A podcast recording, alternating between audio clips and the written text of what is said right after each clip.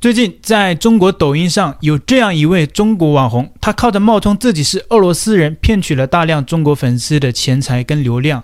其实，在我看来呀，他就是个道道地地的骗子，就是一个道道地地的河南本地人。他靠着抖音官方的一些拍摄的工具啊，将自己的脸部用 AI 换成了一个西方人的面孔，然后去模仿外国人讲中文的那一种口音。我觉得那个演技非常的差，但就是这么差的演技。还是有很多的中国人愿意去相信。大家都说这样的俄罗斯人呢，是我们的朋友。我们中国女生嫁人就应该嫁这种好战、勇敢的、保家卫国的俄罗斯好男人。他是中国人，却假装自己是俄罗斯人，涨粉近四十万，能把河南郊外的夜晚硬说是俄罗斯郊外的夜晚。目前正在俄乌冲突的前线作战。中国的朋友们，你们好！我们现在乌克兰赫尔科夫的核电站。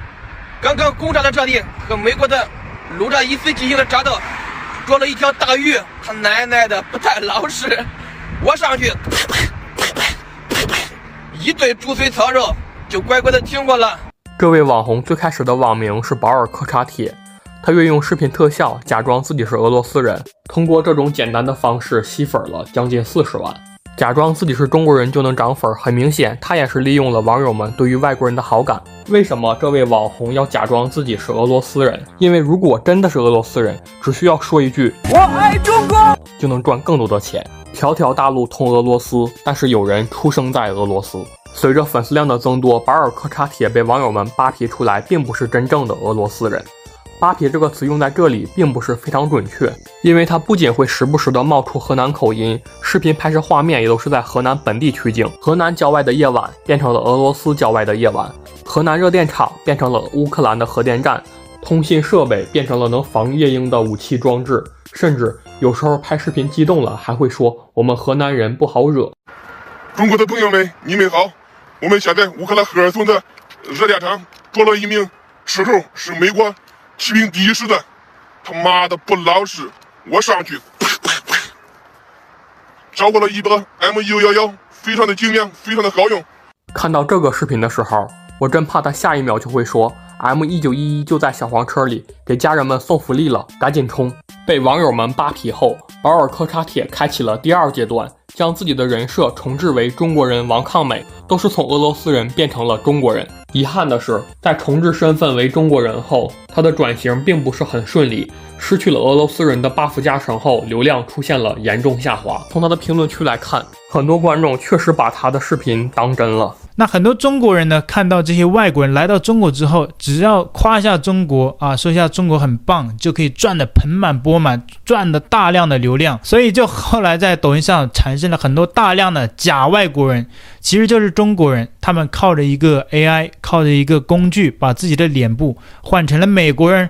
换成了俄罗斯人，换成了欧洲人，然后就说“我爱中国”。接下来我们就看一下前段时间 Leonard 分享的一段影片，里面就有大量的中国人冒充俄罗斯人，然后去骗取中国粉丝的流量跟钱财。中国的网络啊，进入了俄罗斯网红的时代，大量涌现出“我是俄罗斯人，我爱中国，我要嫁给中国男人”的这类影片。我好想去中国，我想嫁给一个中国男人，我要嫁给中国男人。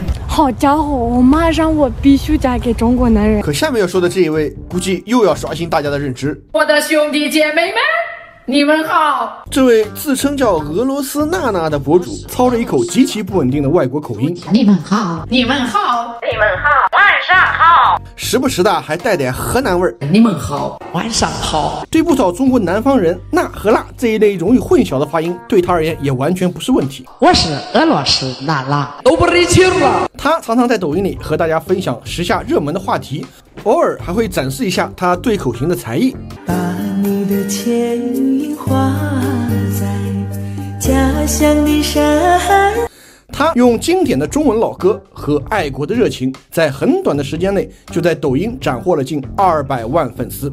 我毫无犹豫地说，我还是做中国人。在快手平台也有一百七十五万的关注。此外，他还开通了带货功能，时不时卖一些巧克力零食。在他抖音的主页上，他还特别温馨的提示，这个是他唯一的官方账号，其他的娜娜都是假冒的。随着他的粉丝数量越来越多，慢慢的开始有人发现，哎，这个俄罗斯美女的口音好像有点奇怪，感觉有点像中国人模仿外国人讲话，而且还是很蹩脚的那种。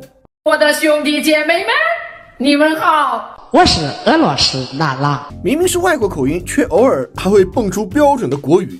亲爱的兄弟姐妹们，你们好，兄弟姐妹们，你们好。唱起歌来更是字正腔圆。曾经见过他的特效偶尔失灵的几帧里，隐藏着一个中年妇女的形象。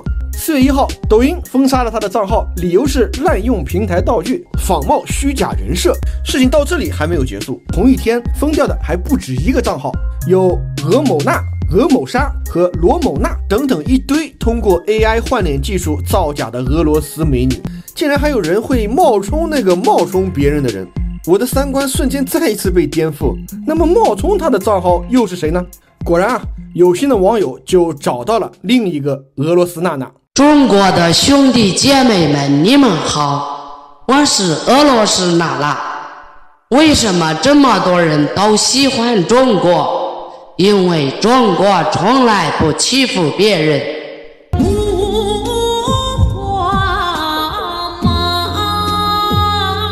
各位网友怀疑，这个伪造伪造的俄罗斯娜娜的俄罗斯娜娜，正是此前的另一位财富密码的博主——台湾村农民。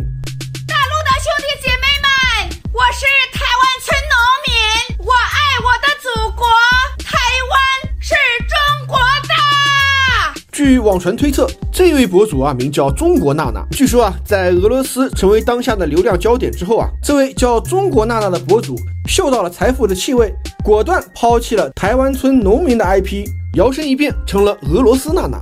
但是和原版的俄罗斯娜娜相比，这位博主也太能勤俭持家，节省影片的制作成本了吧？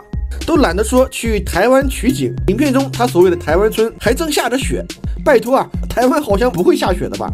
这一次又去假冒人家假冒俄罗斯人的俄罗斯娜娜，还依旧保持着简约的制作风格，连身后农村宅基地的背景都懒得换一下。大陆的兄弟姐妹，你们好，我是台湾农民，我爱我的祖国，台湾是中国的，一定要把台湾带回家，回归母亲怀抱。等到台湾回归的那一天。我还请家人们来这里吃正宗的信阳炖菜。如果说以弗拉夫为代表的以一张外国脸加浮夸演技说我爱中国是财富密码的一点零，以台湾表妹为代表的台湾身份加真情流露的演技派来赞美中国是财富密码二点零。那么我可以很负责任的说，今天的中国已经进入了财富密码三点零时代。在三点零时代，即使你没有上述的外国脸、台湾身份、演技也没有关系，你可以通过语言的艺术、高科技的手段，即使表演再拙劣，照样可以俘获上百万粉丝。喜欢我的频道，请记得帮我按赞、留言，一定要开启小铃铛哦。另外，你可以透过加入频道会员以及影片下方的超级感谢，包括不略过广告、观看一遍赞助频道。你的中国好朋友陈老师，我们下期见。